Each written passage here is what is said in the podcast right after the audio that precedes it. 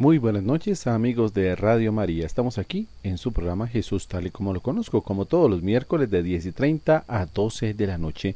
Hoy con un tema muy especial. Hoy vamos a hacer algunas reflexiones sobre la eutanasia. Esta noche los acompaña Carlos Fernando Parra. No se desprendan de Radio María. Una sola radio, una sola misión.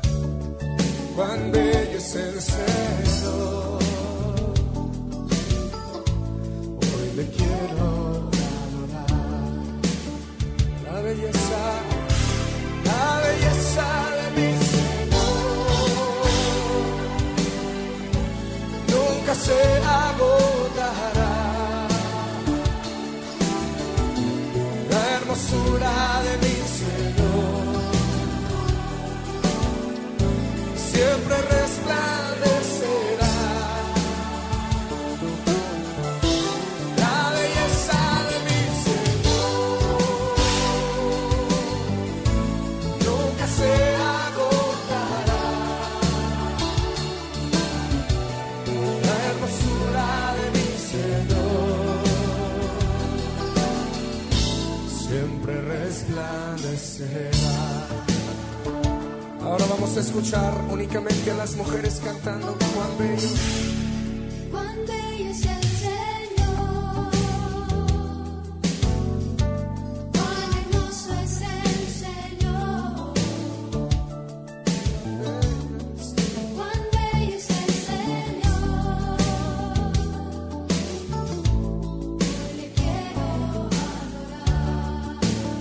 Los hombres canten conmigo cuán bello es el Señor, cuán hermoso es el Señor, cuán bello es el Señor. Hoy le quiero adorar. Todos juntos vamos a declarar su belleza, la belleza de mi say I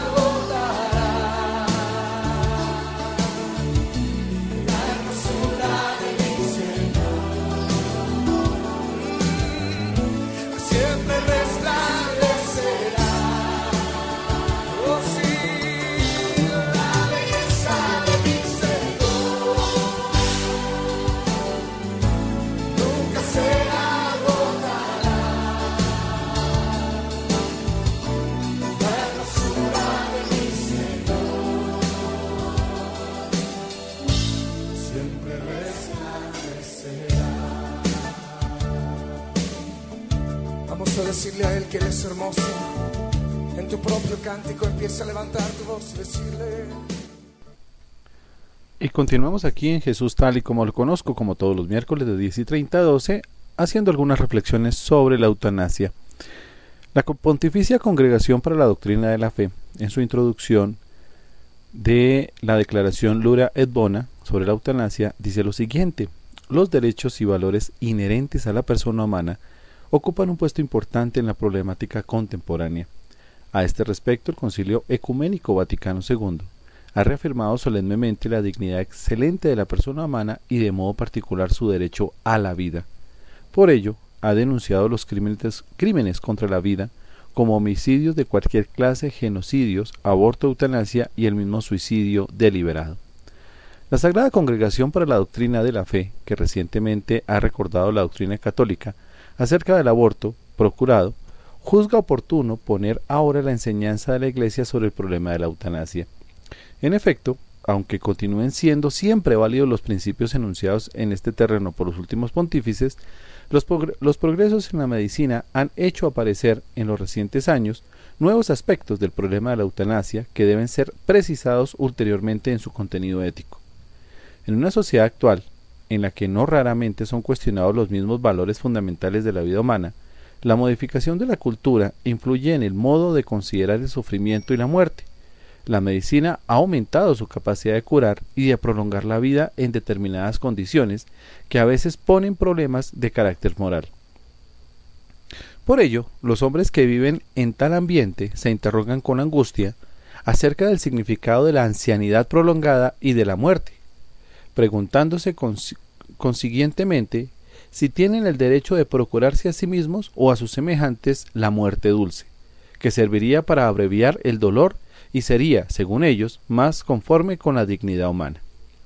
Diversas conferencias episcopales han preguntado al respecto a esta sagrada congregación para la doctrina de la fe, la cual, tras haber pedido el parecer de personas expertas acerca de varios aspectos de la eutanasia, quieren responder con esta declaración a las peticiones de obispos para ayudarles a orientar rectamente a los fieles y ofrecerle elementos de reflexión que puedan presentar a las autoridades civiles a propósito de este gravísimo problema. La materia propuesta en este documento concierne ante todo a los que ponen su fe y la esperanza en Cristo, el cual mediante su vida, muerte y resurrección ha dado un nuevo significado a la existencia y sobre todo a la muerte del cristiano, según las palabras de San Pablo, pues si vivimos para el Señor, vivimos, y si morimos, morimos para el Señor. En fin, sea que vivamos, sea que muramos, del Señor somos. Romanos 14:8. Por lo que se refiere a quienes profesan otras religiones, muchos admitirán con nosotros que la fe, si la comparten, en un Dios creador, proveniente y Señor de la vida, confiere un valor eminente a toda persona humana y garantiza su respeto. Confiamos, sin embargo, en que esta declaración recogerá el consenso de tantos hombres de buena voluntad, los cuales por encima de las diferencias filosóficas o ideológicas, tienen una vida una viva conciencia de los derechos de la persona humana. Tales derechos, por lo demás, han sido proclamados frecuentemente en el curso de los últimos años en declaraciones de congresos internacionales y tratándose de derechos fundamentales de cada persona humana, es evi- evidente que no se puede recurrir a argumentos sacados del pluralismo político o de la libertad religiosa para negarles valor universal. En su numeral número uno de esta mm, de este documento, esta declaración, nos indica el valor de la vida humana. La vida humana es el fundamento de todos los bienes, la fuente y condición necesaria de toda actividad humana y de toda convivencia social. Si la mayor parte de los hombres creen que la vida tiene un carácter sacro y que nadie puede disponer de ella a capricho, los creyentes ven a la vez en ella un don de amor de Dios que son llamados a conservar y a hacer fructificar. De esta última consideración brotan las siguientes consecuencias. Primero, nadie puede atentar contra la vida de un hombre inocente sin oponerse al amor de, de Dios hacia él, sin violar un derecho fundamental, irrenunciable e inalienable, sin cometer por ello un crimen de, de extrema gravedad. Segundo, todo hombre tiene el deber de conformar su vida con el designio de Dios. Frutos ya aquí en la tierra, pero que encuentra su plena perfección solamente en la vida eterna. La muerte voluntaria, o sea, el suicidio, es por, por consiguiente tan inaceptable como el homicidio. Semejante acción constituye, en efecto, por parte del hombre, el rechazo de la soberanía de Dios y de su designio de amor. Además, el suicidio es a menudo un rechazo del amor hacia sí mismo, una negación de la natural, natural aspiración a la vida, una renuncia frente a los deberes de justicia y caridad hacia el prójimo, hacia las diversas comunidades y hacia la sociedad entera, aunque a veces intervengan, como se sabe, factores psicológicos que pueden atenuar o incluso quitar la responsabilidad. Se deberá, sin embargo, distinguir bien del suicidio aquel sacrificio con el que por una causa superior como la gloria de Dios, la salvación de las almas o el servicio a los hermanos, se ofrece o se pone en peligro la propia vida. El numeral 2 dice la eutanasia. Para tratar de manera adecuada el problema de la eutanasia, conviene ante todo precisar el vocabulario.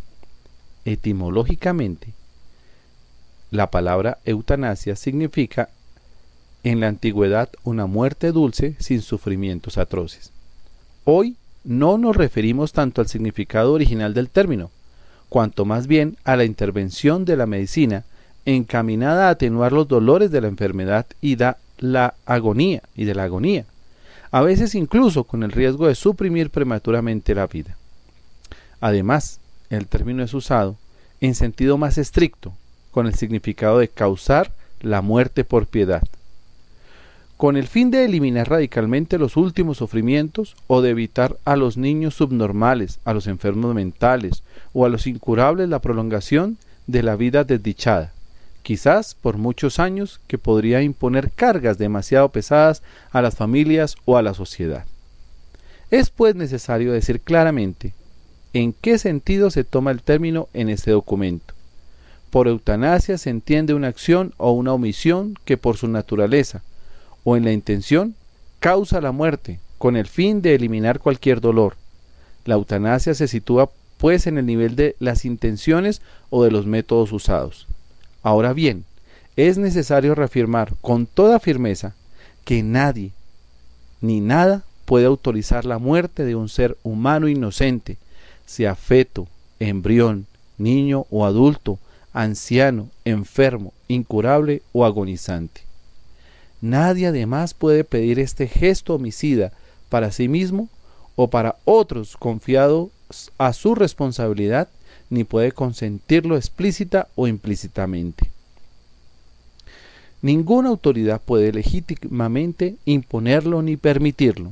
Se trata, en efecto, de una violación de la ley divina, de una ofensa a la dignidad de la persona humana, de un crimen contra la vida, de un atentado contra la humanidad.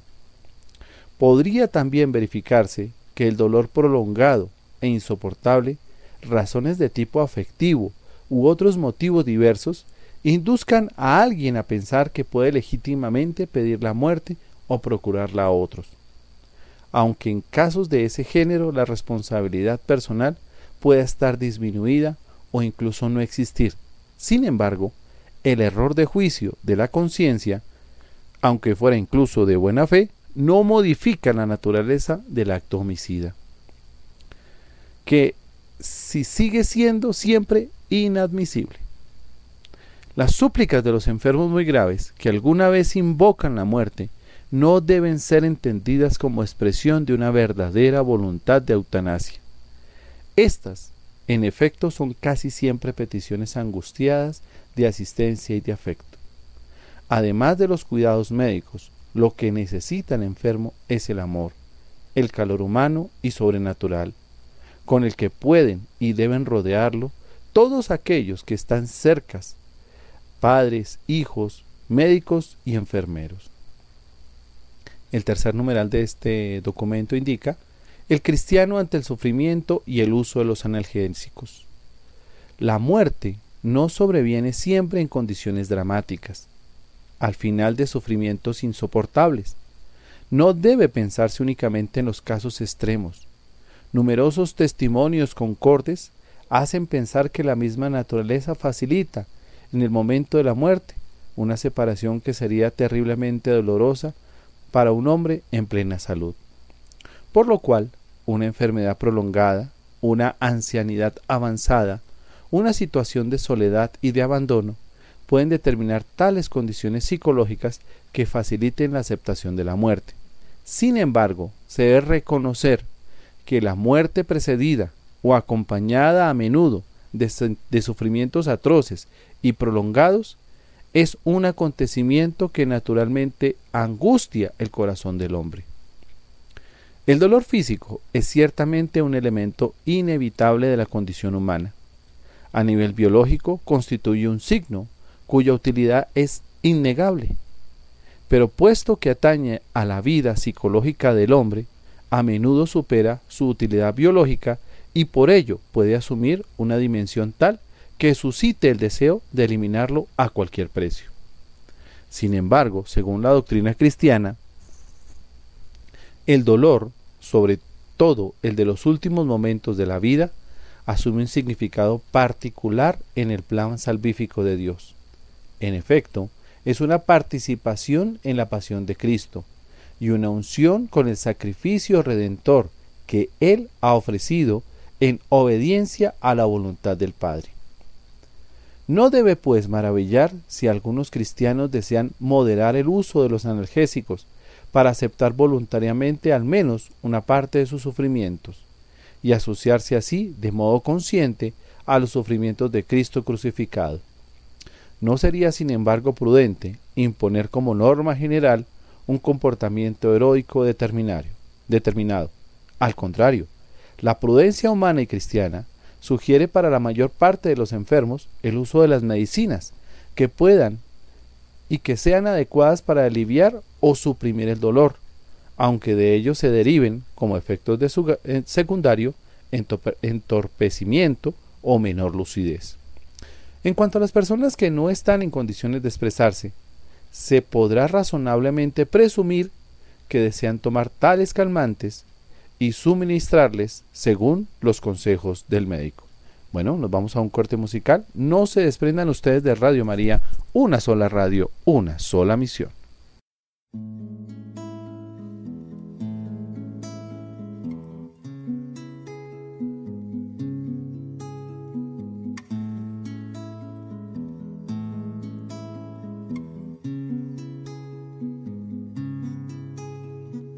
frente a ti, junto a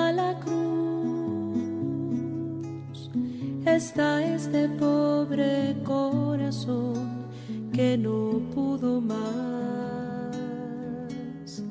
Frente a ti, viene a expresar el dolor inmenso que siente por su pecar. Se dejó su debilidad. Se dejó arrastrar por su infidelidad a ti. Y ahora está aquí, rendido a tus pies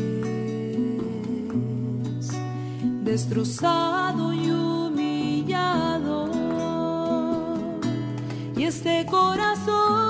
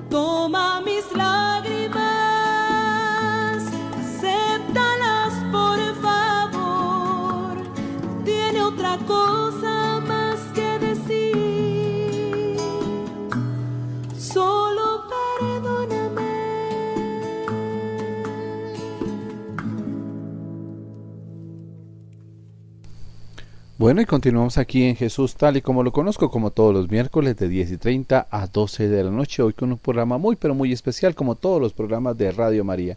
Hoy estamos haciendo algunas reflexiones de la eutanasia a partir del documento de Declaración Lura et Bona sobre la eutanasia de la Pontificia Congregación para la Doctrina de la Fe.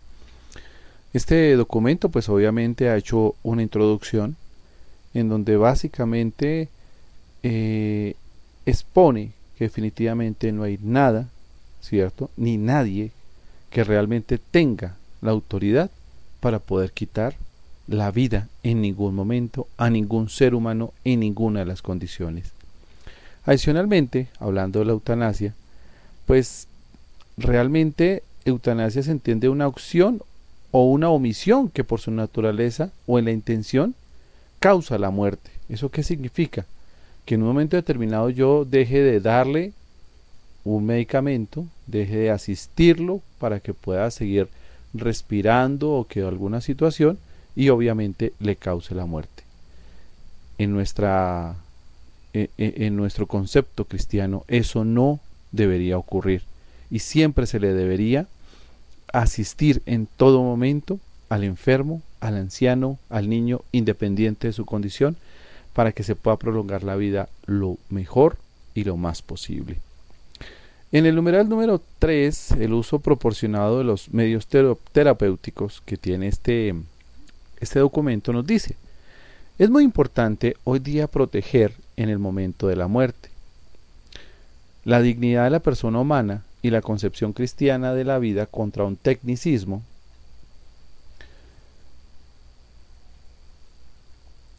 la dignidad de la persona humana y la concepción cristiana de la vida contra un tecnicismo que corre el riesgo de hacerse abusivo.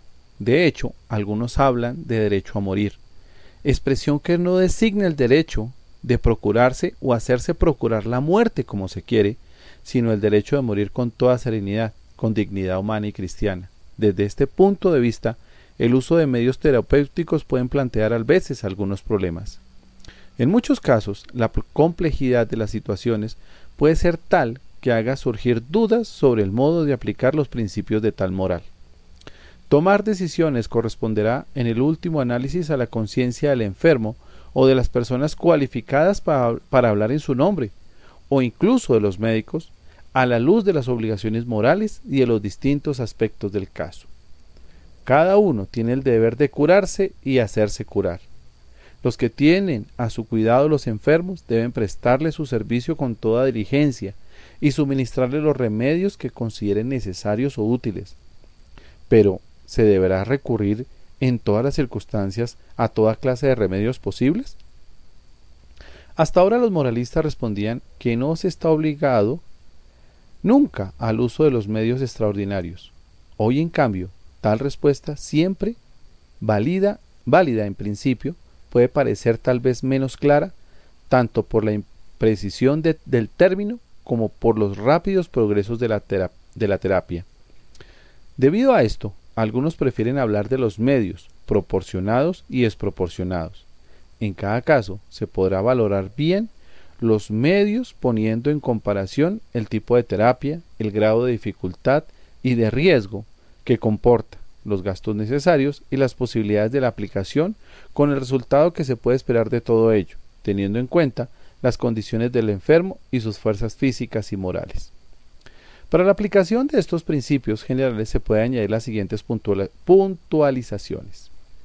A falta de otros remedios, es lícito recurrir, con el consentimiento del enfermo, a los medios puestos a su, su disposición por la medicina más avanzada, aunque estén todavía en fase experimental y no estén libres de todo riesgo. Aceptándolos, el enfermo podrá dar así el ejemplo de generosidad para el bien de la humanidad.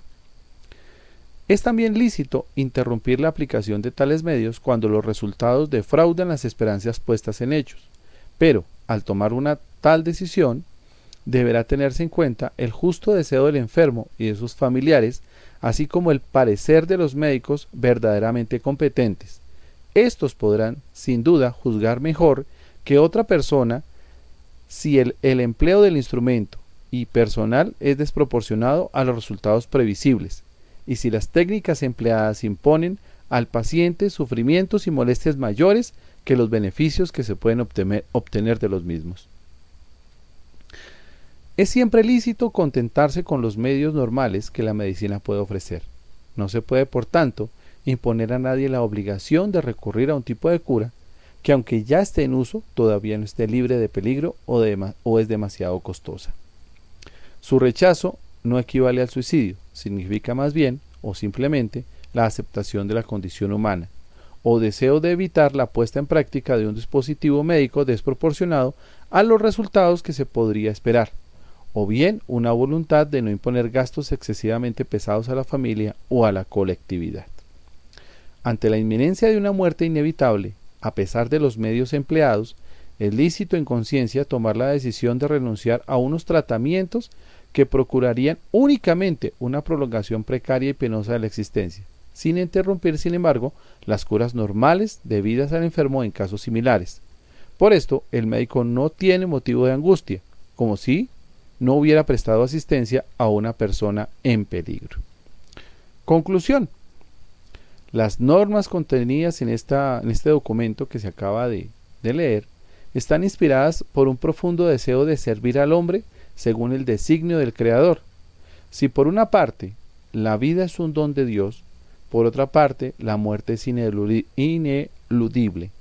Es necesario, por tanto, que nosotros, sin prevenir en modo alguno la hora de la muerte, sepa- sepamos aceptarla con plena conciencia de nuestra responsabilidad y con toda dignidad. Es verdad, en efecto, que la muerte pone fin a nuestra existencia terrenal, pero al mismo tiempo abre el camino a la vida inmortal. Por eso, todos los hombres deben prepararse para este acontecimiento a la luz de los valores humanos, y los cristianos más aún a la luz de su fe. Los que se dedican al cuidado de la salud pública no omitan nada, a fin de poner al servicio de los enfermos y moribundos toda su competencia, y acuérdese también de prestarles el consuelo todavía más necesario a una inmensa bondad de una caridad ardiente. Tal servicio prestado a los hombres es también un servicio prestado al mismo Señor, el cual ha dicho, cuantas veces hicisteis eso a uno de estos mis hermanos menores, a mí me lo hicisteis. El sumo pontífice Juan Pablo II, San Juan Pablo II hoy, en el transcurso de una audiencia concedida al infrascripto cardenal prefecto, ha aprobado esta declaración decidida en una reunión ordinaria de esta sagrada congregación y ha ordenado la publicación. Esta publicación es del 5 de mayo de 1980. Si nos damos cuenta, pues definitivamente todo lo que esta declaración nos ha indicado, pues no está fuera de ningún contexto. Está obviamente dentro de todo lo que es los principios morales y cristianos, de que a nadie se le puede quitar la vida en ninguna circunstancia. ¿Por qué no a la eutanasia? No le ponemos un nombre más dulce porque no lo tiene. Que alguno se invente sus propias historias y justificaciones al respecto, bien alejadas de la realidad, por cierto, es otro cantar. De acuerdo con el Santo Padre, la eutanasia, aunque no esté motivada por el rechazo egoísta de hacerse cargo de la existencia del que sufre, debe considerarse como una falsa piedad, más aún, como una preocupante perversión de la misma. En efecto, la verdadera compasión hace solidarios con el dolor de los demás y no elimina a la persona cuyo sufrimiento no se puede soportar.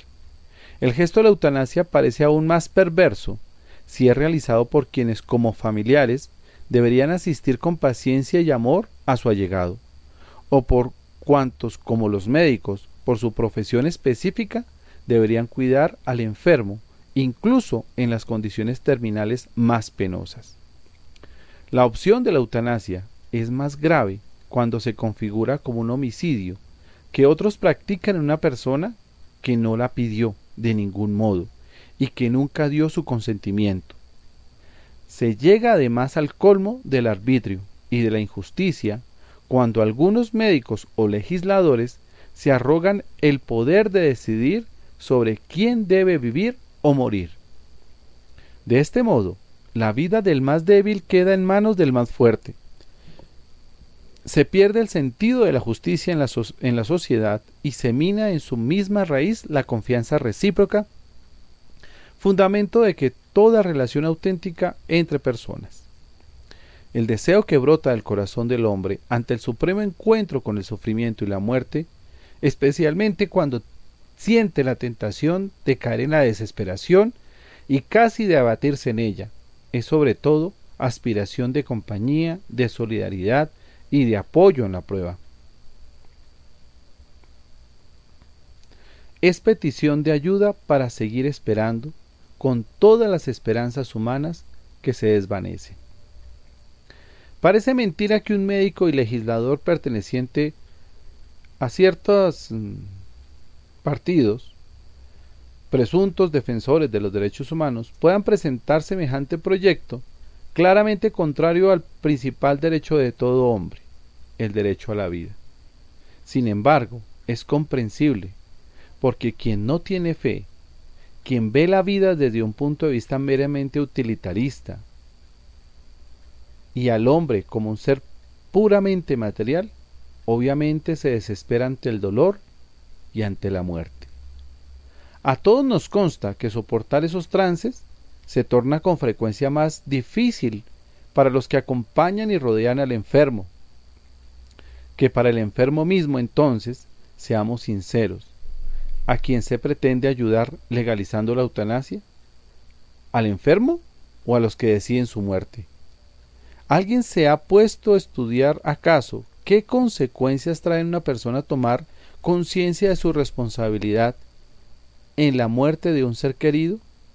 ¿A los defensores de la eutanasia les importa? Es interesante considerar lo que plantea la Conferencia Episcopal Española en un documento difundido el 19 de febrero de 1998 con motivo de una campaña realizada en aquel país para despenalizar la eutanasia. Hoy la eutanasia resulta de nuevo aceptable para algunos a causa del extendido individualismo y de la consiguiente mala comprensión de la libertad como una mera capacidad de decidir cualquier cosa con tal de que el individuo la juzgue necesaria o conveniente. Mi vida es mía, nadie puede decirme lo que tengo que hacer con ella.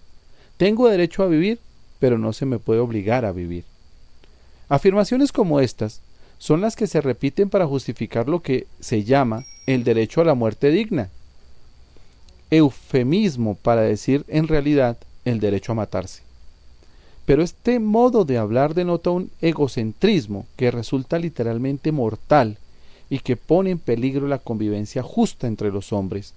Los individuos se erigen de este modo en falsos dioses, dispuestos a decidir sobre su vida y sobre las de los demás.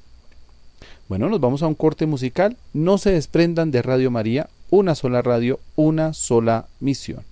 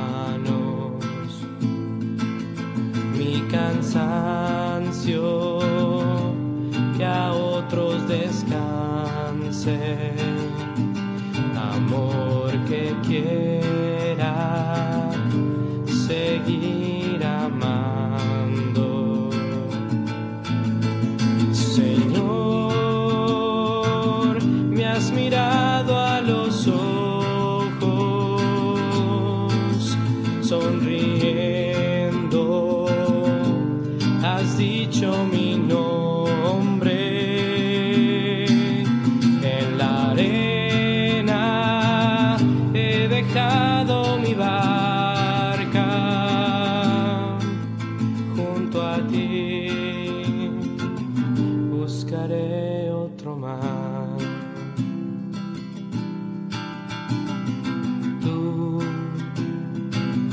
pescador de otros mares,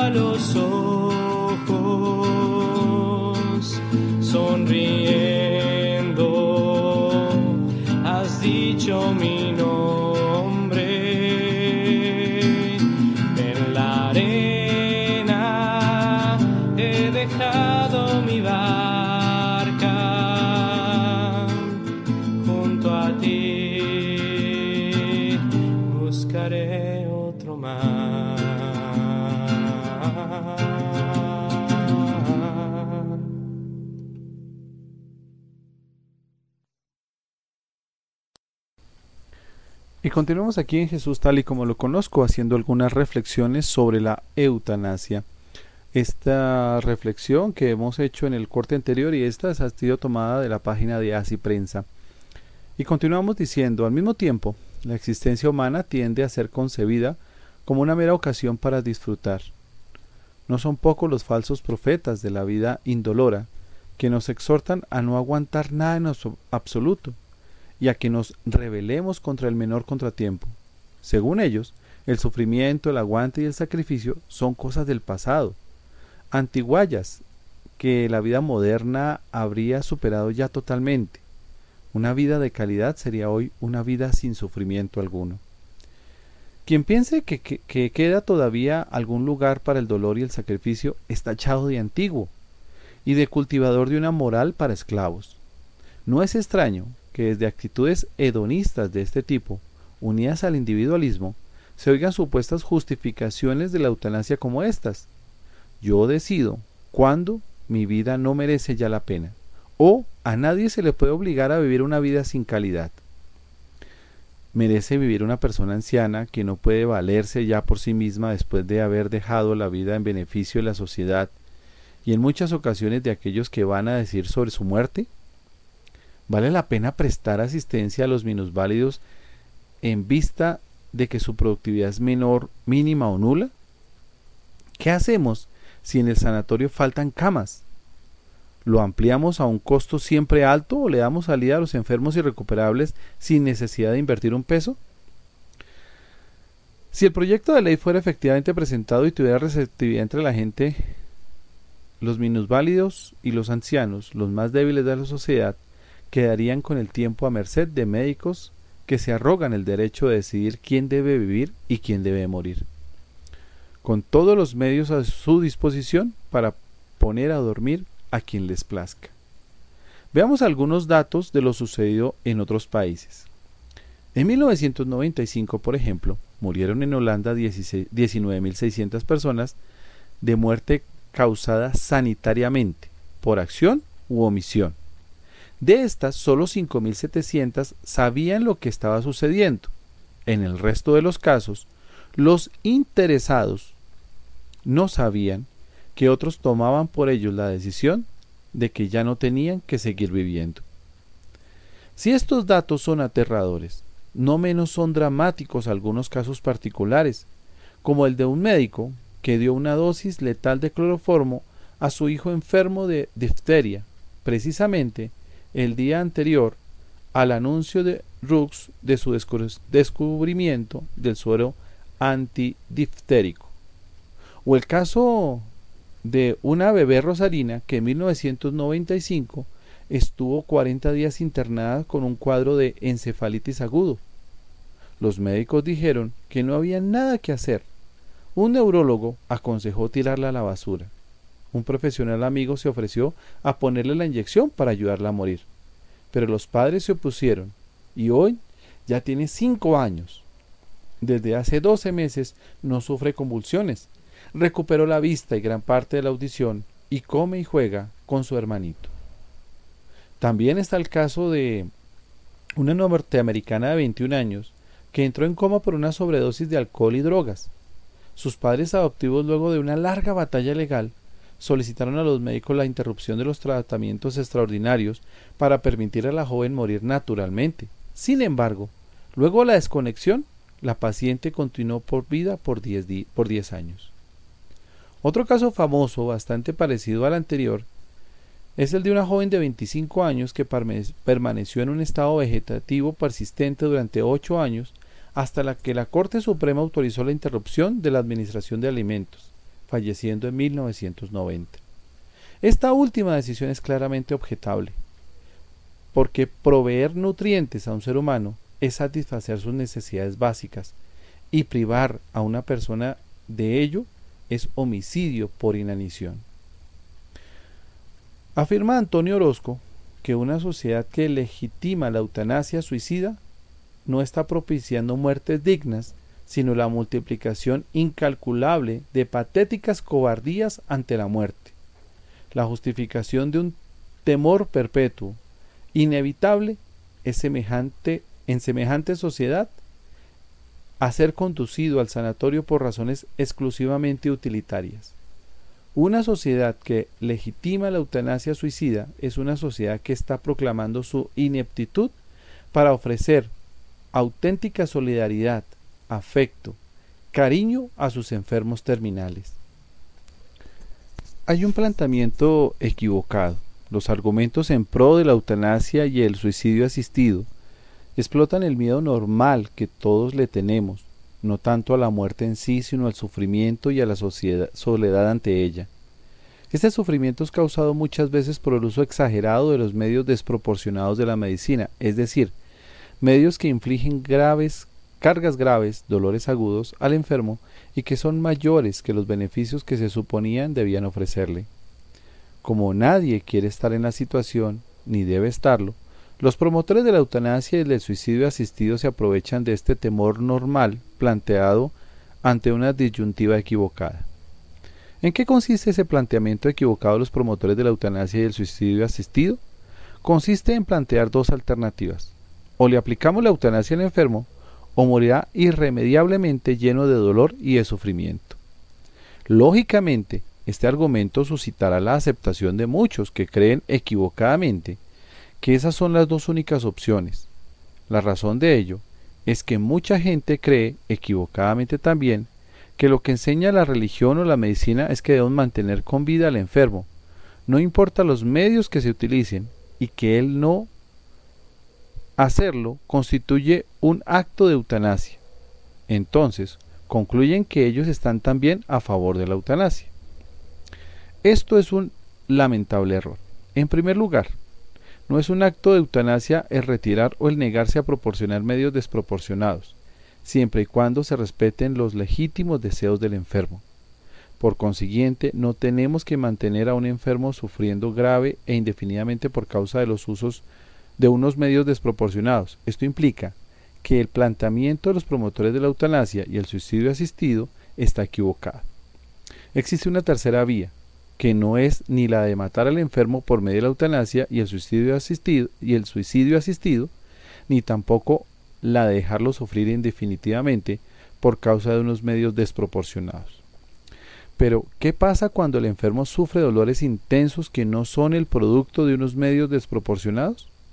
En esos casos debemos utilizar de forma adecuada los analgésicos o calmantes que la auténtica medicina proporcione.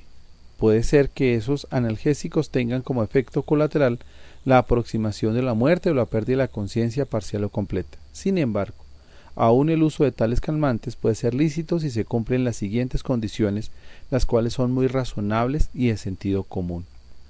No hay otra alternativa mejor. No hay disponibles otros analgésicos que, que no tengan esos efectos. No hay, na- no hay más nada que se pueda hacer.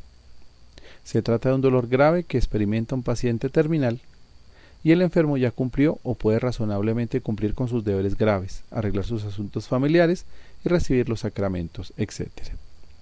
La intención aquí no es matar al enfermo por medio de fármacos, para entonces aliviarle sus sufrimientos, sino la de aliviarle sus sufrimientos por medio de medicinas adecuadas, aun corriendo el riesgo de que la muerte se aproxime más rápidamente por ello o que pierda la conciencia parcial o completamente, siempre y cuando haya graves motivos.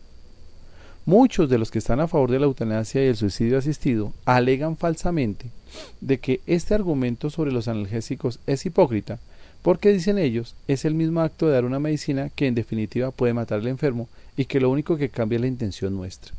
A esos tales respondemos que no se trata solo de la buena intención, sino de proporcionarle al enfermo una dosis adecuada a su dolor.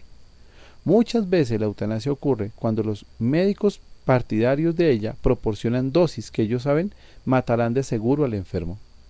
Pero cuando un médico que respeta la vida proporciona un analgésico cuya dosis está encaminada a aliviar el dolor, pero que al mismo tiempo y lamentablemente puede tener un efecto ult- ulterior no deseado de acelerar el proceso de muerte, y hay motivos serios que por medio de por medio para proporcionar dicha medicina, los que antes mencionamos. Entonces no hay ninguna razón para llamarle a este acto eutanasia ni suicidio, asisti- ni suicidio asistido. Está claro que no es un acto de hipocresía, sino que se hizo lo mejor que se pudo en una situación difícil. Está claro también que si el médico provida tuviera a su disposición un analgésico mejor, uno que no tuviera los efectos mencionados, utilizará ese y no otro. El problema muchas veces es que muchos médicos no han sido entrenados adecuadamente para el tratamiento paliativo y por eso es que se cree que no hay alternativas. Aquí amerita aclarar un punto muy importante. Si bien estamos obligados moralmente a nunca matar directamente a un inocente, sino a respetar su vida, esto no implica que debamos mantener su vida a toda costa y con cualquier remedio. Recordemos que la vida corporal es un bien muy elevado, incluso es el más fundamental, la base y condición de todos los demás, pero no es el bien más grande que existe, la vida espiritual es más importante. Puede ser que la serenidad espiritual de un enfermo terminal peligre ante la experiencia de un dolor muy intenso. Entonces, con el uso adecuado de analgésicos para calmar su dolor y no para matar, tratamos de mitigárselo, aunque se corre el riesgo, de nuevo por grandes motivos, de que se aproxime la muerte o la pérdida de la conciencia. Resumiendo, ante el dolor de un enfermo terminal, no estamos obligados a utilizar o a mantener el uso de medios desproporcionados. Si estamos obligados a proporcionarle las curas necesarias al enfermo, como el agua, la alimentación oral o médica, las medicinas, los calmantes, la ventilación adecuada, la atención higiénica y el confort, y por encima de todo el amor y la solidaridad, No tenemos por qué ni debemos matar al enfermo ni dejarlo sufrir indefinidamente. La eutanasia y el suicidio asistido constituyen una hipocresía y una falsa compasión que buscan la vía fácil, egoísta y cómoda para resolver los problemas, en vez de sacrificarse por el enfermo y darle nuestro amor y compasión. El falso derecho a morir y el derecho a vivir. Los que promueven la eutanasia y el suicidio asistido hablan del derecho a morir. En realidad todos nos vamos a morir, de manera que no hace falta inventar un derecho. Para ello la naturaleza, queramos o no, se encargará de que nos muramos. No tenemos por qué ni debemos apurarnos en este asunto. Si lo que se quiere decir con derecho a morir es que todo ser humano tiene derecho a morir en paz y dignidad, cuando la muerte natu- natural le llegue, entonces no hay nada que objetar. Pero lamentablemente eso no es lo que los partidarios de estos crímenes quieren decir con el falso derecho a morir. Lo que ellos quieren decir es que la persona tiene el derecho a que, a que le apliquen la eutanasia, el suicidio asistido o a suicidarse, incluso cuando ella lo estime conveniente. Estos activistas llegan también a decir la barbaridad de que el acto de matarse a uno mismo o de procurar la ayuda de otros para lograrlo es un acto final de autodeterminación, liberación o muerte misericordiosa. Todos estos términos son eufemismos, es decir, frases bonitas pero engañosas que intentan esconder la terrible realidad que se pretende promover, la eutanasia, el suicidio asistido y el suicidio. Pero quizás lo que más quiere ocultar los partidarios de estos crímenes es el egoísmo de los saludables para con los enfermos. Cuando una sociedad crea una mentalidad propicia a la eutanasia y al suicidio asistido, en realidad le está diciendo a los ancianos, a los enfermos terminales y a los familiares de los pacientes comatosos, miren, no le vamos a ayudar, no vamos a estar con ustedes para aliviarles el dolor o para ayudarles a cargar sus cargas, sino que vamos a ayudarles a que se quiten el miedo o vamos a hacerlo con su consentimiento o incluso sin él. No existe el derecho a quitarse la vida ni a pedir que los otros no la quiten, ni tampoco, por supuesto, a quitársela a otro, aunque nos lo piden. Las súplicas de los enfermos o ancianos que los matemos no son tanto una petición de muerte, sino un grito de desesperación de una persona en una situación vulnerable ante el dolor. Bueno, nos vamos a un corte musical, no se desprendan de Radio María, una sola radio, una sola misión.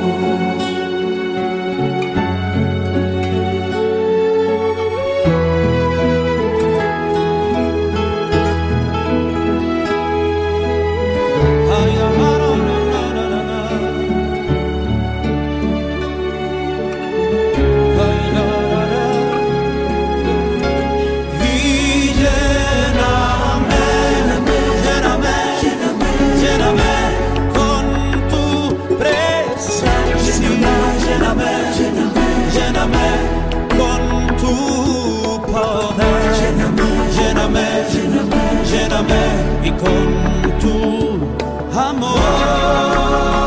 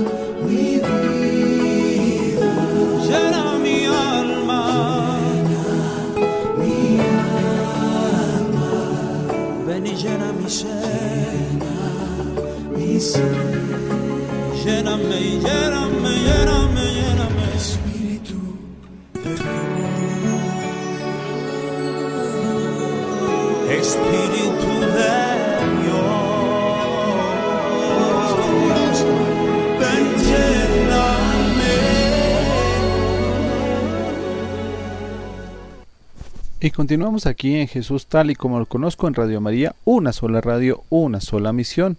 Estamos hablando de algunas reflexiones sobre la eutanasia, algunas reflexiones tomadas de la página de Así Prensa, donde pues realmente lo que hemos eh, venido leyendo y son reflexiones sobre definitivamente nadie le tie- tiene el derecho de quitarle la vida a nadie. Bueno, y continuando con este texto tomado de la página de Así Prensa, nos dice, vamos a abandonar a esa persona que en esa situación o vamos a ayudarla a salir de ella para que se recupere sus cabales y reciba el amor, la solidaridad y la paz que necesita antes de morir de, de forma natural? Es una hipocresía inconcebible decir que el enfermo terminal tiene el derecho a decidir su destino, o sea, la muerte, cuando en realidad su situación mental, a veces causada por los que lo rodean con una mentalidad en pro de la eutanasia, es lo que lo ha llevado a ese momento de desesperación y cuando es él y no nosotros el que está pidiendo eso. Sin embargo, independientemente de una condición de intensa vulnerabilidad psicológica, el suicidio asistido o no, y por supuesto la eutanasia, siempre son actos graves y nunca lícitos. Algunos objetan que por el derecho a morir por la propia mano no existe, si es la propia persona la que lo decide. Respondamos a este argumento parte por parte. En primer lugar, se trata de un argumento circular y por tanto falaz. Decir yo tengo el derecho a suicidarme porque yo lo decido no prueba absolutamente nada. En el fondo, implica que la decisión propia lo justifica todo, lo cual es una aberración y la destrucción a nivel de principio, no sólo de la vida misma, sino de la convivencia social. Pero lo peor de esta mentalidad es la concepción errada de la persona humana que está a la base de la misma.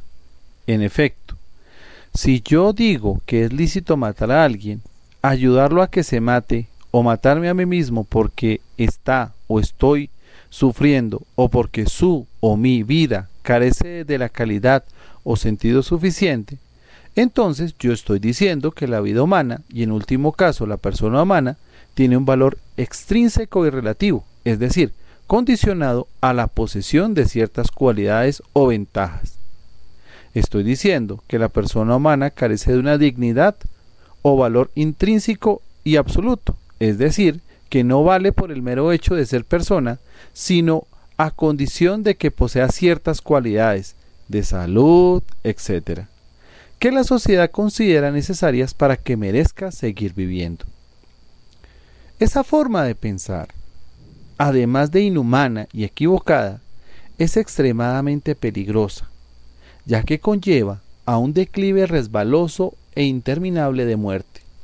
En efecto, los promo- promotores de la eutanasia y del suicidio asistido comenzaron con retirarle el agua y los alimentos a los pacientes comatosos. Luego promovieron la falsa solución de darle una inyección letal con el consentimiento de sus familiares. Ahora, en Holanda están matando a los pacientes terminales y a los ancianitos aún sin su consentimiento. Luego continuarán eliminando aún aquellos que no son pacientes terminales ni pacientes graves ni ancianos. El control de calidad no tendrá fin. La razón fundamental de que nadie tenga el derecho a matarse o ayudar a otros a hacerlo es porque todos tenemos una dignidad, es decir, un valor intrínseco y absoluto. Y los valores así no se destruyen, se protegen y se aman. En realidad, la base de la salud mental y del mismo amor es el valor de la persona. Si yo pierdo el sentido de mi propio valor o dignidad, la dignidad nunca se pierde. No importa en qué condición me encuentre, pero el sentido sí puede perderse, aunque no debería perderse. Si yo pierdo, repito, el sentido de mi propia dignidad, eso equivale a perder mi autoestima y mi salud mental. Lo que yo necesito en este caso es que me ayuden a recuperar ese sentido, esa autoconciencia de mi propio valor como persona, no que me ayuden a liquidarme. Si la sociedad pierde el sentido o la conciencia del valor incondicional de la persona humana, perderá también la capacidad de amar incondicionalmente, ya que el amor y el valor son realidades correlativas. No se ama lo que no se percibe como valor. ¿Qué será entonces de nuestra sociedad, de nuestras familias, de nuestros matrimonios? Si los esposos no se aman de esa manera, si los padres no aman a sus hijos de esa manera y viceversa, si los ciudadanos no se aman o al menos no se respetan de esa manera, ¿qué pasará con las generaciones posteriores? ¿Cómo crecerán nuestros hijos? ¿Qué clase de ser humano tendremos en el futuro? Una sociedad que no es capaz de servir auténticamente, eso es amar, a sus miembros más débiles, ha perdido el sentido de su propia humanidad y de lo que significa ser civilizado y se ha convertido en una sociedad caracterizada por la barbarie, una sociedad donde el hombre es el lobo del hombre, donde se pisotea ese derecho y ese deseo que está sembrando en lo más profundo del corazón de toda persona, lo admita explícitamente o no, de que lo traten como persona y no como una cosa, que lo traten como un fin en sí misma y no como un medio para otro fin.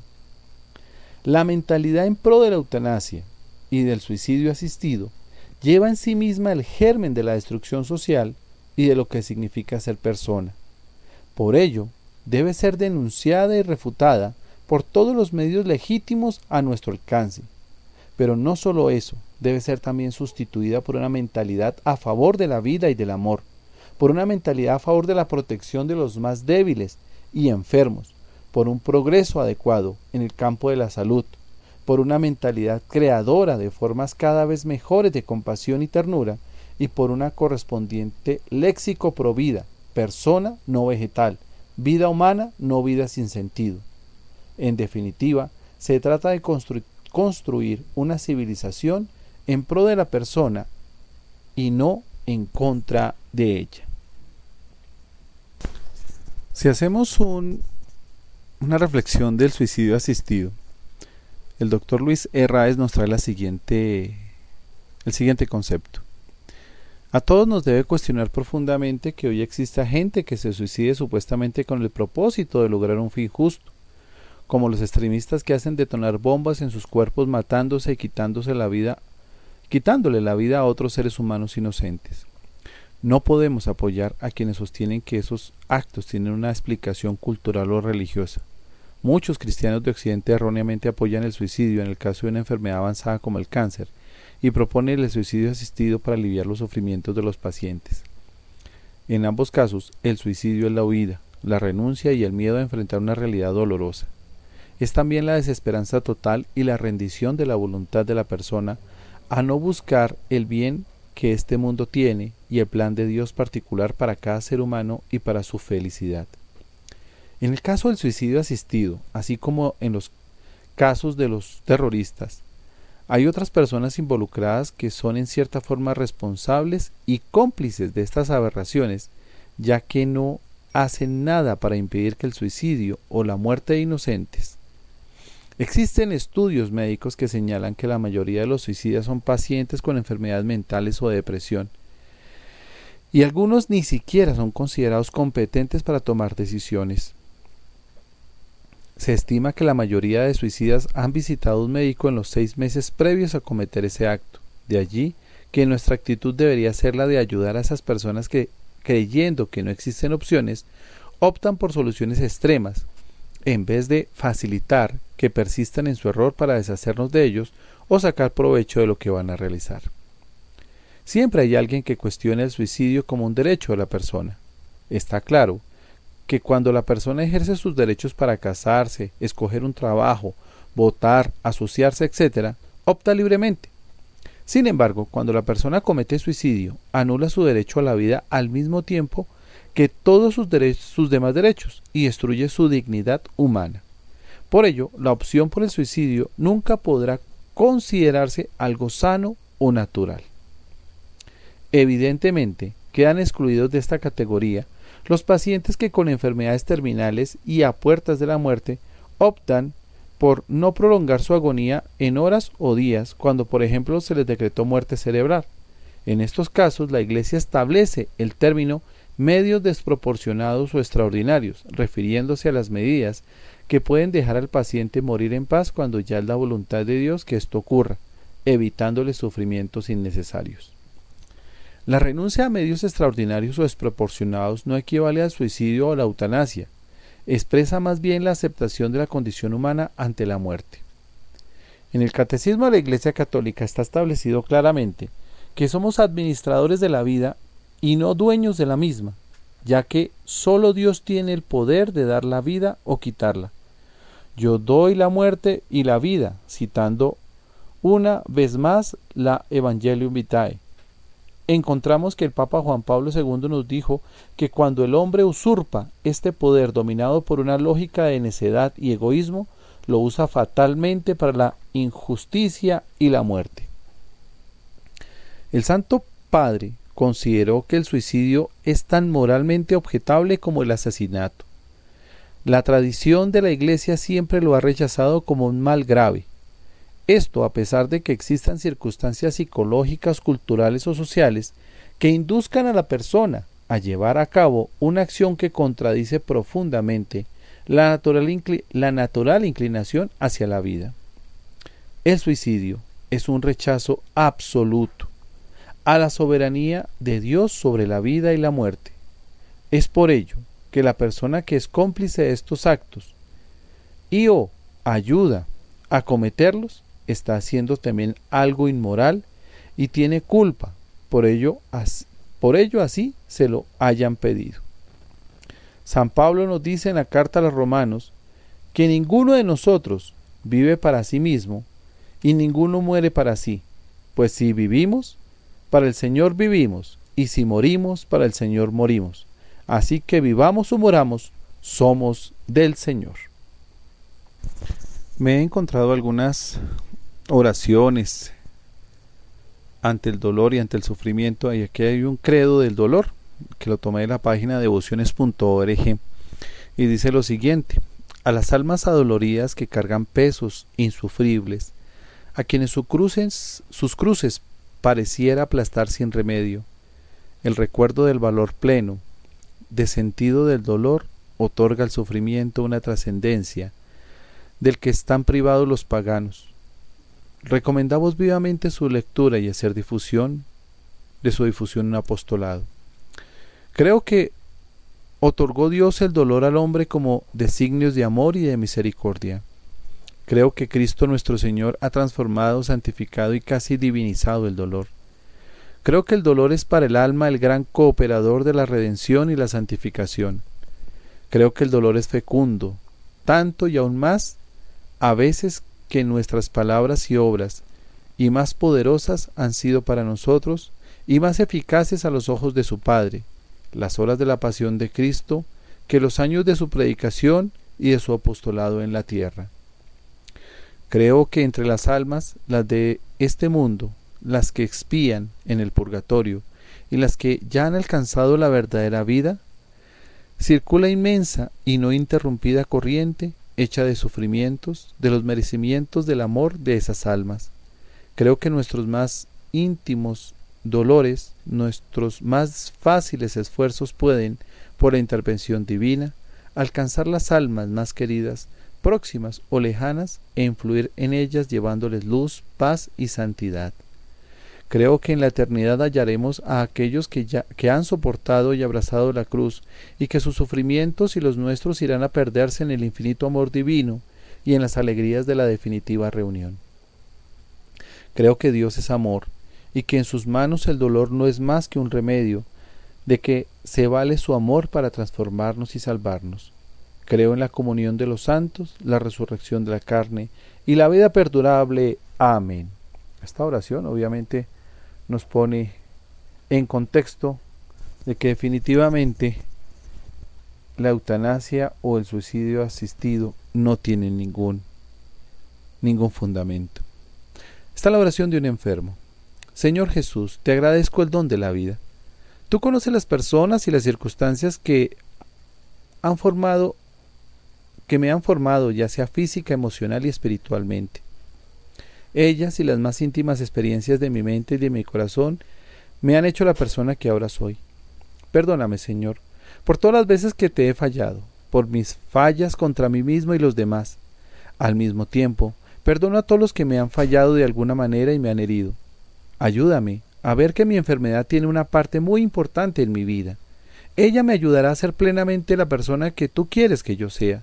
No permitas que yo pierda o desperdicie lo que tú quieres hacer conmigo para hacer completa mi vida en esta tierra y para preparar mi vida contigo en el cielo. Ahora, yo no puedo orar de manera que quisiera. Estoy adolorido, cansado, confundido. Te pido que aceptes cada uno de mis respiros como un acto de amor y de confianza en ti. Tú eres mi Salvador. Yo quiero descansar sobre tu amante corazón en la seguridad y en la paz, como un niño en los brazos de su padre. Yo sé que tú no me abandonarás. Amén. Bueno, nos vamos entonces a un corte musical. No se desprendan de Radio María, una sola radio, una sola misión.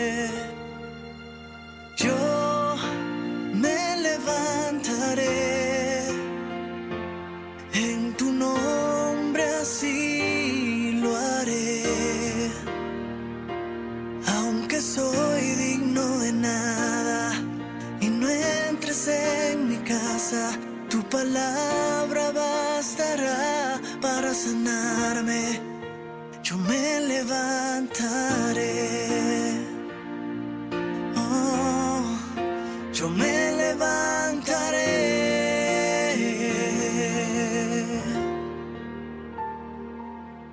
Si el miedo y la duda me atormentan, tu mano me sostiene, no vacilaré.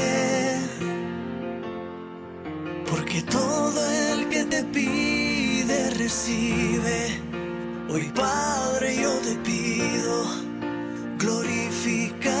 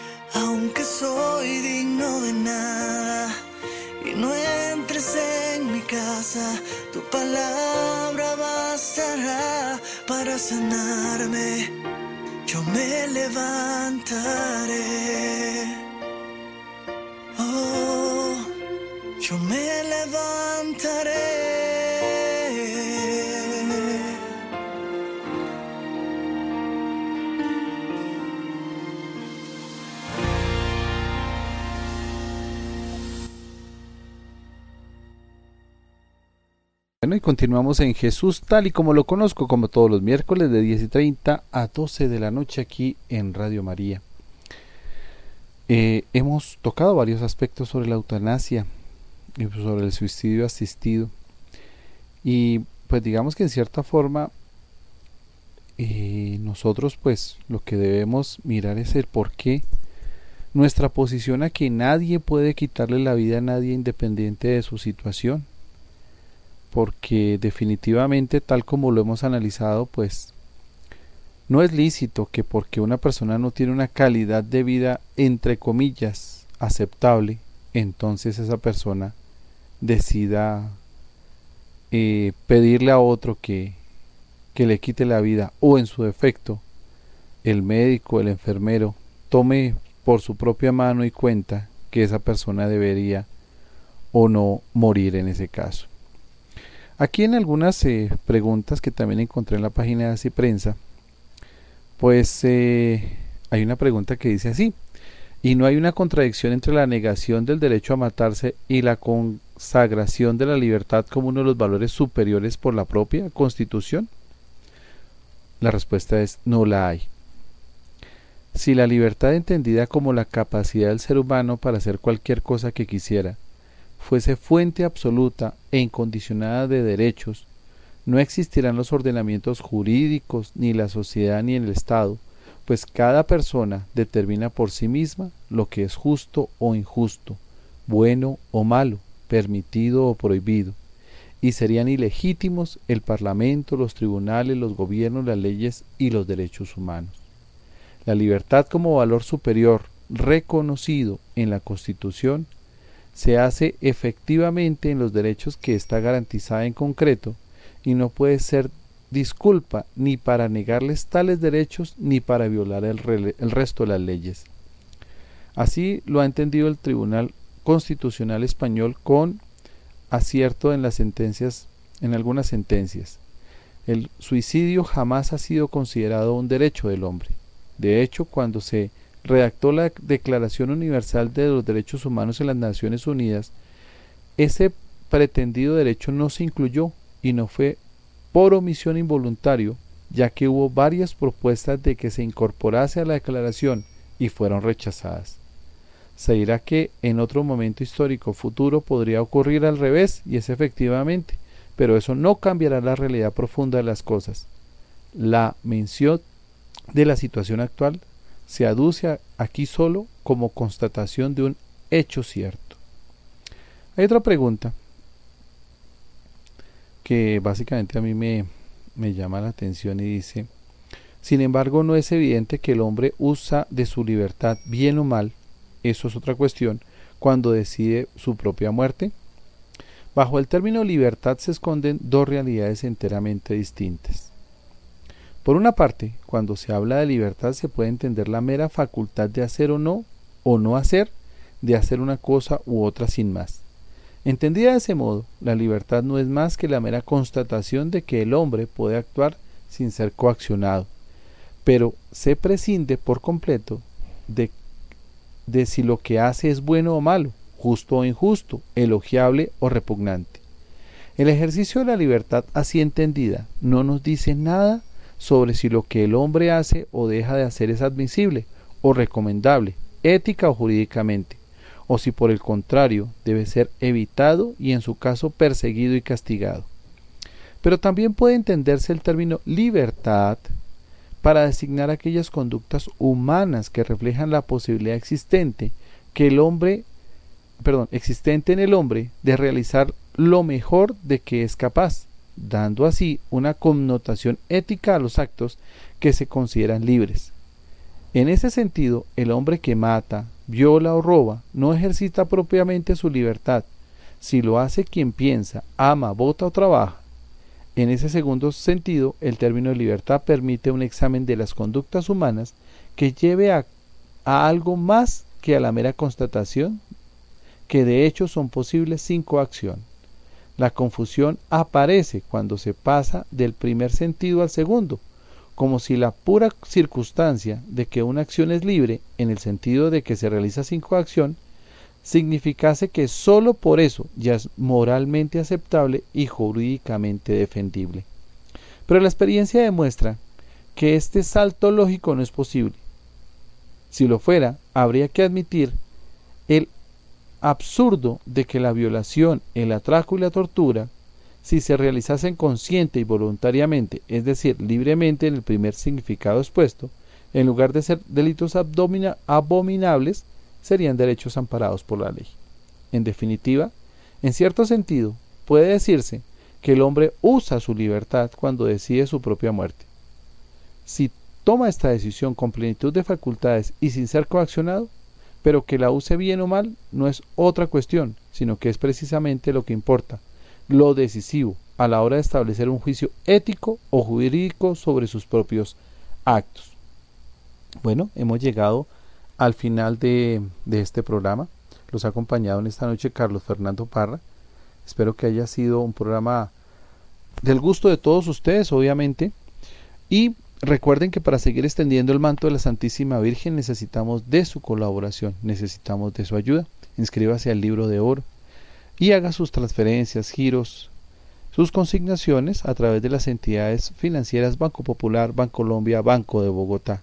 Recuerden también que a través de los puntos de Efecti y Dimonex con el proyecto 1313 Radio María con una eh, donación mínima de 5 mil pesitos, ustedes pueden también eh, colaborar para poder seguir extendiendo el manto de la Santísima Virgen. Bueno, que el Señor los bendiga.